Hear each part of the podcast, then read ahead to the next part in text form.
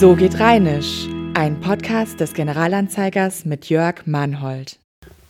So, liebe Freunde der rheinischen Muttersprache, ist wieder der Jörg Mannhold vom Generalanzeiger und ich habe euch wieder ein paar schöne rheinische Redensarten mitgebracht für zuzuhören und nachzudenken.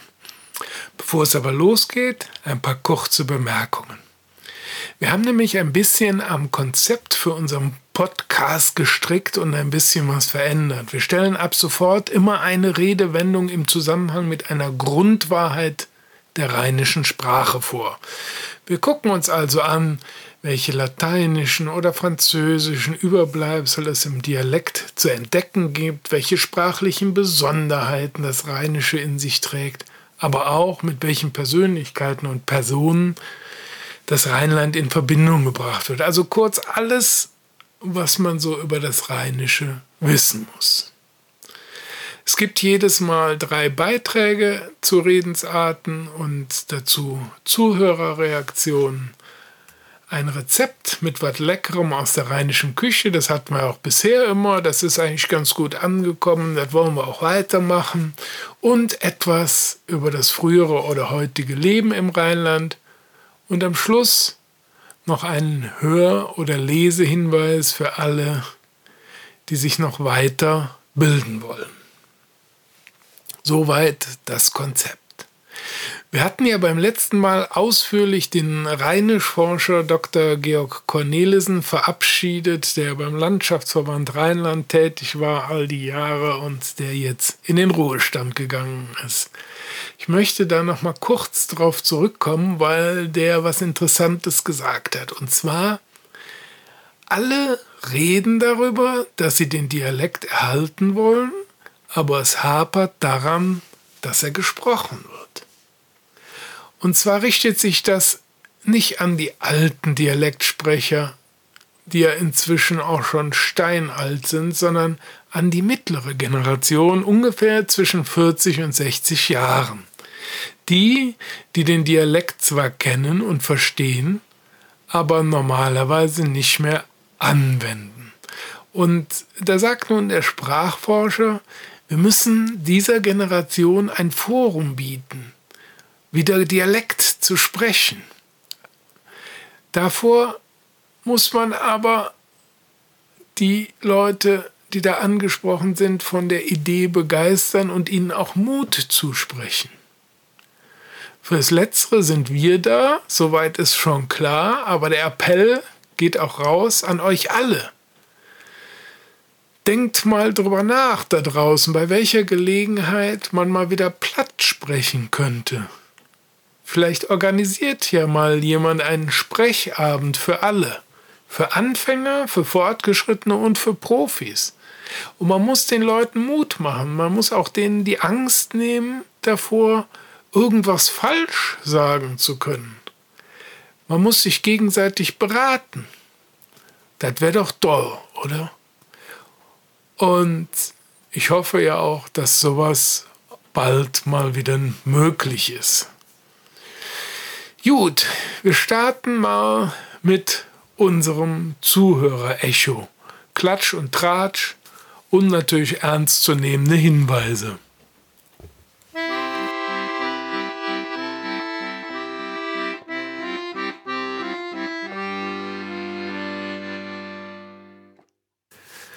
Da hat uns hier Helga D. aus Hennef geschrieben, es ist wieder Rhabarberzeit.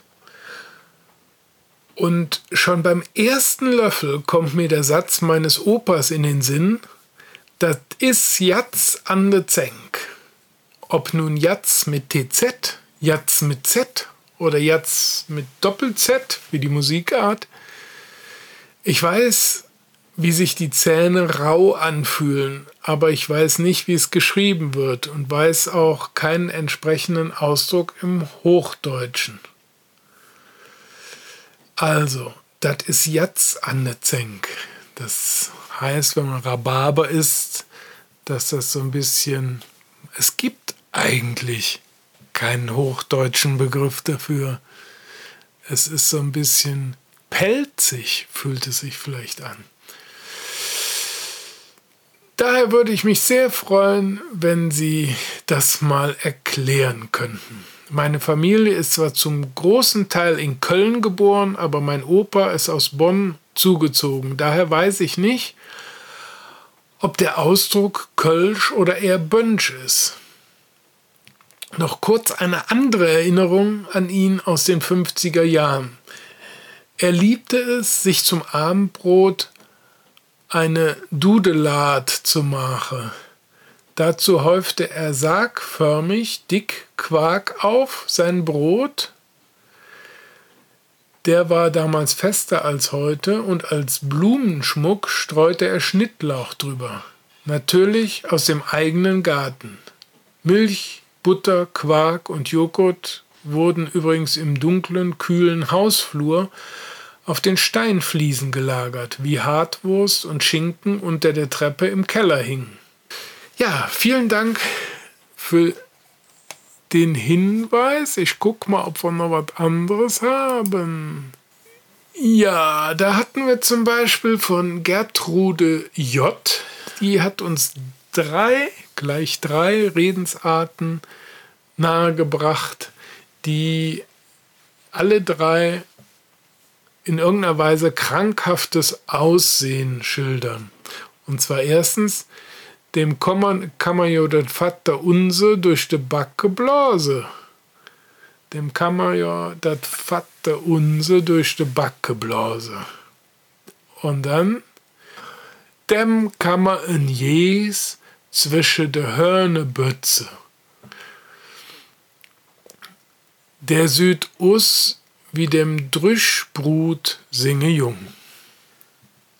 Also das eine ist, dem kann man ja das Vaterunser durch die Backen pusten. Das zweite heißt, dem kann man eine Geiß, also eine Ziege, zwischen die Hörner küssen und der sieht aus wie der Sohn des trockenen Brotes. Alles sehr schöne Redewendungen.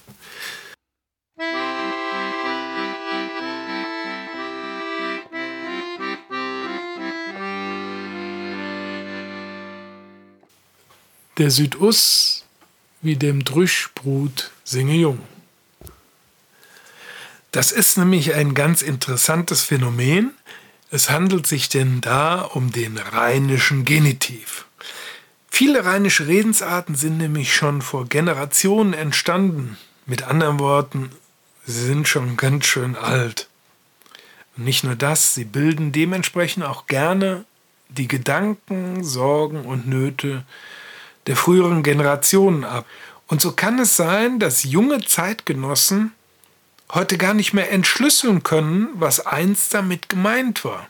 Insofern gehören diese Arten von Weisheiten zu einer Art Geheimsprache, die nur ältere Menschen entschlüsseln können. Aber das ist jetzt mal unser Service, dass wir behilflich sind. Ne? Wir blicken auf den aussagekräftigen Satz, ich hatte es eben schon gesagt, der Südus wie dem Drüschbrut singe jung. Diese Wendung ist schon rein grammatikalisch eine anspruchsvolle Konstruktion. Eingeweihte sprechen hier vom rheinischen Genitiv. Er wird konstruiert und wer es jetzt nicht so mit Grammatik hat, der sollte jetzt mal weghören aus dem Dativ mit Sing. Also der rheinische Genitiv wird konstruiert aus dem Dativ mit dem Wort Sing. Sing im Sinne von sein. Die hochdeutsche Übersetzung müsste also regelgerecht lauten, der sieht aus wie der Sohn des trockenen Brotes.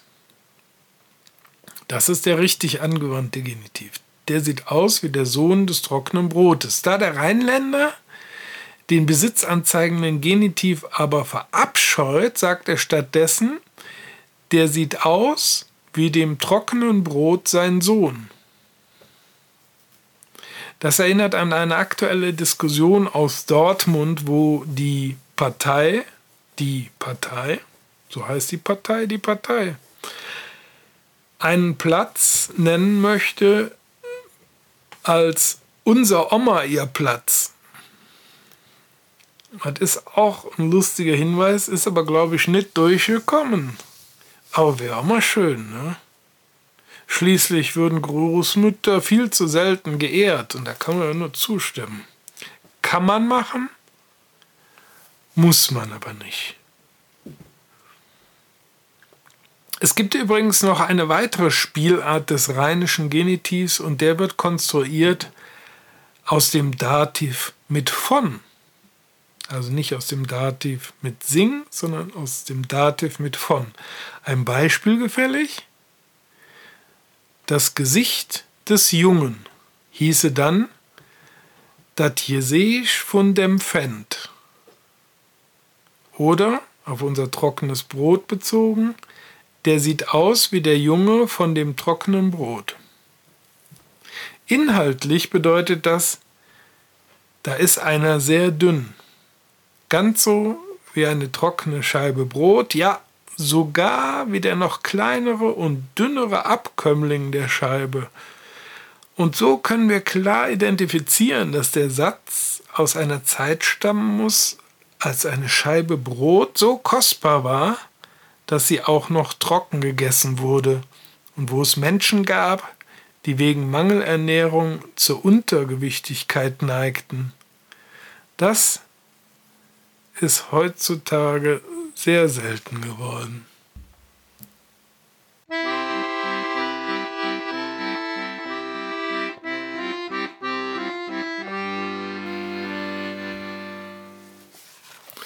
Wir kommen zu unserer Rubrik geschichtliche oder aktuelle Texte über das Leben im Rheinland. Ich habe hier ein sehr schönes Buch von dem leider inzwischen verstorbenen Herbert Weffer. Das ist der Kustos des Bönschen, aber auch ein Historiker, der ein Buch herausgebracht hat unter dem Titel Wahre Krimis und andere dunkle Geschichten aus Bonn und drumherum. Und er hat da einen Holzstich als Titelbild. Da ist einiges an Mord und Totschlag zu sehen. Ich nehme mal an, es ist eine Szenerie aus dem Mittelalter. Wir haben hier einen Text, da geht es um Kriege am Drachenfels. Vor mehr als 200 Millionen Jahren gab es südöstlich von Bonn gewaltige Ausbrüche von Vulkanen. So entstand hier im Laufe der Zeit das schöne Siebengebirge. Vor einer halben Million Jahren hat dann auch der Rhein die Gegend durchbrochen, um zum Meer zu gelangen. Dabei hat der Drachenfels großen Widerstand geleistet, wobei er ja inzwischen auch ziemlich bröckelig geworden ist. Ne? Nachdem am 15. August 1248 der Grundstein zum Bau des Kölner Doms gelegt war, wurde das benötigte Gestein vom Drachenfels nach Köln gebracht. So wurde dann auch der westliche Teil des Berges Domsteinbruch genannt. Das hatte ich auch noch nicht gewusst. Aus der Burggrafenfamilie von Drachenfels ist bekannt, dass der Burggraf Gottfried von Drachenfels, der mit Adelheid von Merode verheiratet war, zusammen mit seinem Schwiegervater im Jahre 1388 einen Krieg gegen die Stadt Aachen führte.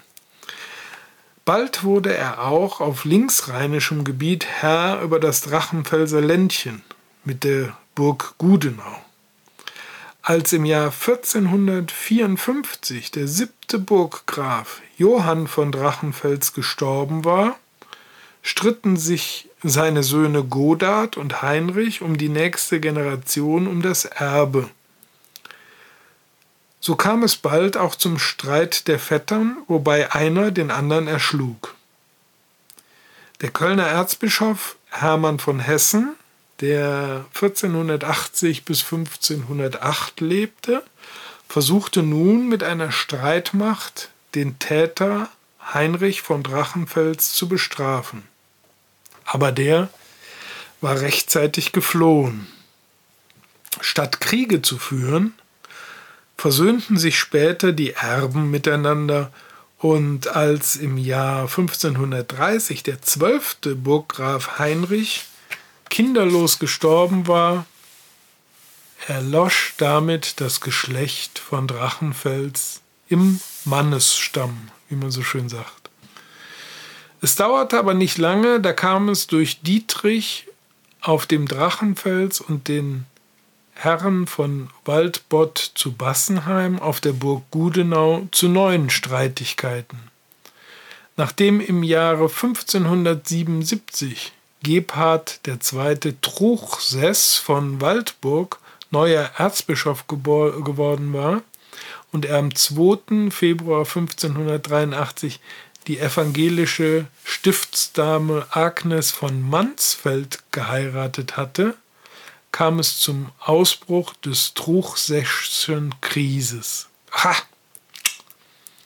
Geheiratet hatte, kam es zum Ausbruch des Truchsesschen Krieges, der vor allem Königswinter viel Unheil brachte. Die Drachenburg oben auf dem Drachenfels wurde durch bayerische Schützen im Dezember 1583 von der Godesburg und im Januar 1584 aus Bonn verstärkt, die schon bald die Truchsesschen, das ja kaum auszusprechen, Truchsesschen Truppen abdrängen konnten. Doch Gebhards Mitstreiter Schenk von Niedeggen eroberte am 23. Dezember 1587 Bonn zurück. Als seine Soldaten auch die Drachenburg erobern wollten, wurden sie von hier oben so stark beschossen, dass sie sich nach Bonn zurückziehen mussten. Als im Jahr 1803 das restliche Kurfürstentum Köln aufgelöst wurde, kam es schon im Jahr 1805 zur Öffnung des Steinbruchs am Drachenfels, der aber zwei Jahre später wieder geschlossen wurde, weil beim Sprengen ein schwerer Felsbrocken durch die Weinberge auf die am Rhein vorbeiführende Straße gefallen war. Und wie gesagt, Bröckelfelsen ist ja auch heutzutage immer noch ein Thema. Wie gesagt, Herbert Weffer, wahre Krimis und andere dunkle Geschichten aus Bonn und drumherum. Ich würde mal sagen, das ist interessant. Ne?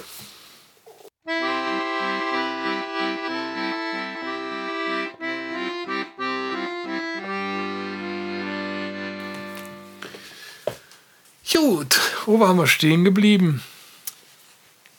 Natürlich ist Köln das Epizentrum des Rheinlandes. Das wird keiner in Abrede stellen. Deswegen befassen wir uns mal mit der rheinischen Redensart. Dat schmeck wie ze Kölle. Dat schmeck wie ze Kölle. Ein Kölner ist ein Kölner ist ein Kölner. Das muss man schon wissen. Das Hetz von der Welt, das schlägt in Köln. Und die Hauptstadt des Rheinlandes ist Köln. Denn hier steht der Dom, hier fließt der Rhein und hier ist immer Sonnenschein. Der Dom, der Ring, der Sonne schien. Das reimt sich so ja. So oder so ähnlich ist das Selbstverständnis des Kölners. Alles darum herum ist Peripherie. Die Preußen sagten Provinz. Wer sich ein bisschen auskennt mit dem Kanon der Kölschen Heimatgesänge, dem ist es nicht entgangen die Liebe zur eigenen Stadt und deren Schönheit inklusive der erzbischöflichen Hauptkirche am Hauptbahnhof sind sprichwörtlich, wobei, wenn man ehrlich ist, so schön ist die Stadt auch wieder nicht, aber was soll's. Die unvergleichliche Schönheit liegt im Auge des betrachtenden Kölners und der zweifelt nicht. Und so ist auch die rheinische Redensart erklärlich, Dat schmeck wie ze Kölle. Der mundartliche Duktus ist hier nicht die Schwierigkeit. Auf Hochdeutsch heißt das, das schmeckt wie in Köln.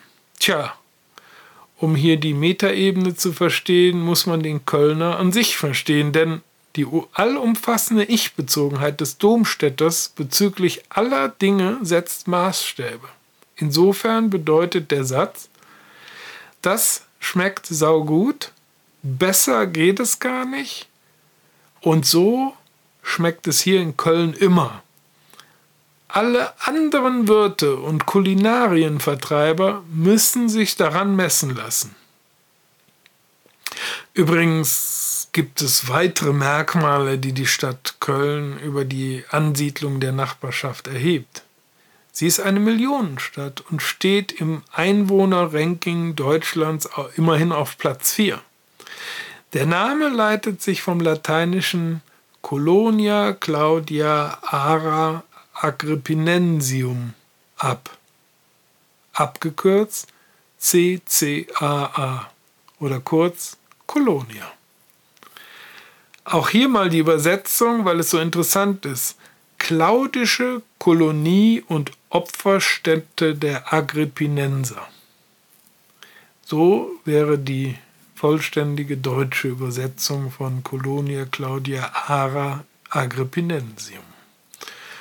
Und als solche besitzt die Siedlung am Rhein schon seit dem Jahre 50 nach Christus die Stadtrechte. Und wer kann das schon von sich sagen? Es ist also kein Wunder, dass auch der vaterstädtische Dialekt, das Kölsch, als unverbrüchlicher Referenzwert gilt für alle Spielarten des Rheinischen oder reporarischen Platt zwischen Benrather Linie und Kurz vor der Mosel.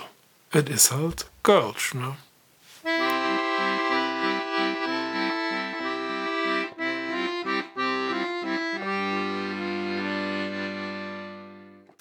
Wir haben was Leckeres rausgesucht. Und zwar kommen wir zum Heringsstipp nach Ratsherrenart.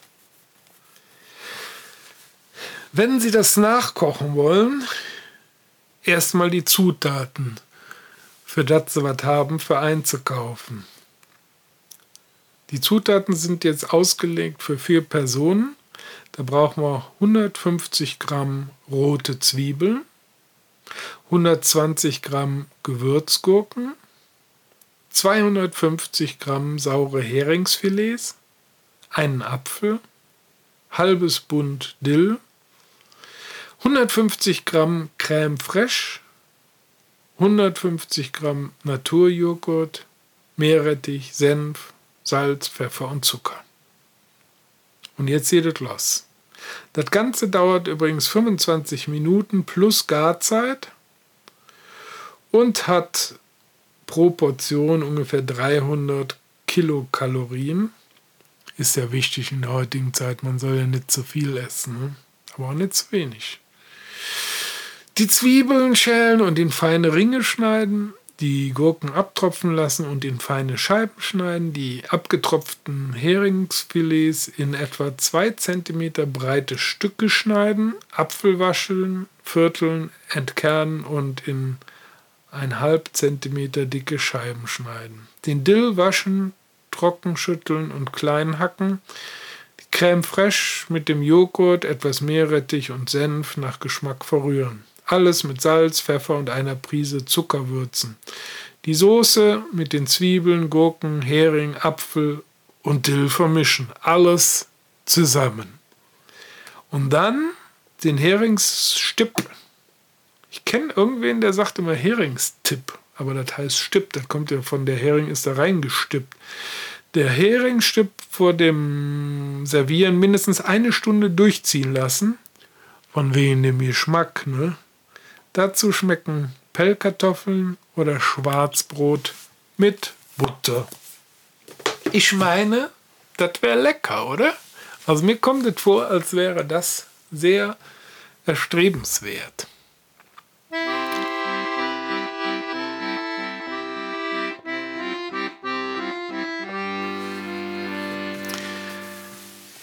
Unsere dritte rheinische Redensart befasst sich mit einem Phänomen, das wir Melaten nennen. Eingeweihte wissen, was wir meinen, aber wir erklären es jetzt auch gleich. Also immer mal zuhören. Es geht um die rheinische Redensart der Rösch no Schöpp. Der Rösch no Schöpp. Ich glaube, das ist in Köln verbreiteter als in Bonn, aber es ist schön. Manchmal muss man die Vergänglichkeit thematisieren. Nicht, nicht die Vergangenheit, sondern die Vergänglichkeit. Auch wenn das generell als Tabuzone gilt. Aber im Rheinischen gibt es deshalb sehr schöne Umschreibungen, Umschiffungen und Verschleierungen. Eine wunderbare Redensart aus diesem Kontext lautet der Rösch no Schöpp. Allein klanglich hat dieser Satz einiges zu bieten, sind doch die O- und Ö-Vokale sehr dominant. Man kann den Satz also quasi in einem durchsprechen, ohne die Lippen aneinander legen zu müssen. Man spricht es auf Ex, ohne abzusetzen. Der ist nur schöp. Der ist nur schöp. Auf Hochdeutsch übersetzt heißt der Satz, der riecht nach Schaufel. Um dem übergeordneten Sinn näher zu kommen, müssen wir uns die beiden Bedeutungsinhalte mal getrennt voneinander betrachten. Wir starten mit dem Riechen. Generell kann man sagen, das Attribut Riechen wird gelegentlich hart arbeitenden Männern zuerkannt, wenn sie abends heimkommen oder sich an der Theke versammeln. Ansonsten kommen aber auch ältere Mitmenschen ins Visier, die sich durch einen Geruch erkennbar machen. Hier gibt es einige Abstufungen der entsprechenden Altersklassen. Wir nennen mal, hier riecht es nach 4711, hier riecht es nach Correga Tabs Plus oder hier riecht es noch Herejötner Schöpp. Letzteres ist ein Synonym für die Schaufel des Totengräbers. Der hebt mit seinem Arbeitsgerät der hebt mit seinem Arbeitsgerät ein tiefes Loch aus, in das der Sarg und so weiter. Naja, brauchen wir nicht auszuführen. Der Satz mit der Schöpp bedeutet also im übergeordneten Sinne, hier riecht jemand, als sei er dem Tode sehr nah. Was auch immer das im Einzelnen bedeuten kann. Es ist auch nicht gesagt, dass das wörtlich zu verstehen ist. Was den Ort der Handlung angeht, spricht der Kölner meistens vom Melaten oder in Langform vom Melatenfriedhof. Dabei handelt es sich um den Zentralfriedhof der Domstadt, der liegt in Lindenthal. Er stammt schon aus dem 18. Jahrhundert und hat weit über 50.000 Gräber auf mehr als 400.000 Quadratmetern. Der Name ist noch viel älter und geht auf Hof Melaten zurück, weil schon im 12. Jahrhundert stand an dieser Stelle ein Heim für Kranke und Aussätzige. Und die Kölner titulieren ältere Menschen mit schlohweißen Haaren folglich und sehr pointiert als Melatenblond, was im Kern ja auch nicht besonders nett ist, oder?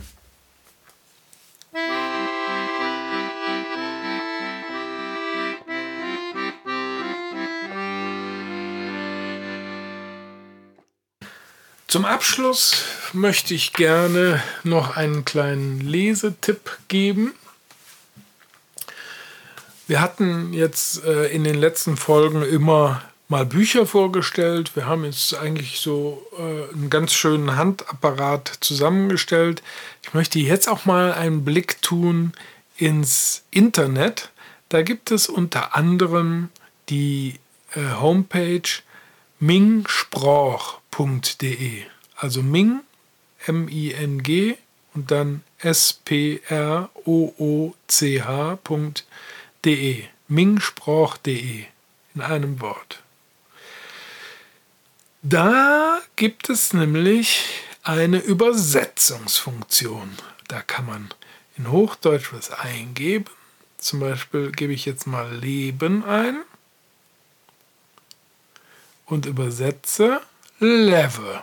Ist das nicht schön? Level. Jetzt äh, gebe ich mal ein Pfirsich. Mal gucken, was passiert. Pfirsich Melekatömmelsche. Oder habe ich das falsch? Melekatömmelsche. Nee, Melekatömmelsche. Ich weiß nicht, wie man das ausspricht. Ich kenne das überhaupt nicht. Das ist ja wunderbar. Aber es gibt auch Plüsch, Brumm und Pesch. Also für sich. Das ist ja wirklich ganz niedlich. Jetzt sagt man ja immer, das Wort Liebe gibt es nicht auf Kölsch. Ach, die sagen jetzt Lev. Lev. Also man sagt natürlich zu seinem Liebchen, sagt man Levje. Aber Liebe ist, gibt es ja eigentlich gar kein kölsches Wort. Vielleicht Amore ist so ein bisschen adaptiert. Da hilft es also nicht weiter. Was könnten wir denn mal, sagen wir mal, Geldstücke. Fällt mir so spontan ein. Da findet er nichts. Ich sag nur mal Geld. Geld. Und da gibt es auch noch drei Monete und Pinke. Ja, das ist doch wunderbar. Also, das hier zu empfehlen im Internet mingsprach.de. Kann man immer mal schön was sich übersetzen, wenn man was Hochdeutsch kennt. Kann man wahrscheinlich auch umgedreht machen. Ist aber, glaube ich, nur halb so lustig. Also dringende Empfehlung. So, das soll es für heute gewesen sein. Ich sage, machet Jod, schwenkte Hut und vielleicht bis demnächst. Tschüss. Das war So geht Rheinisch, der GA-Podcast zur rheinischen Alltagssprache.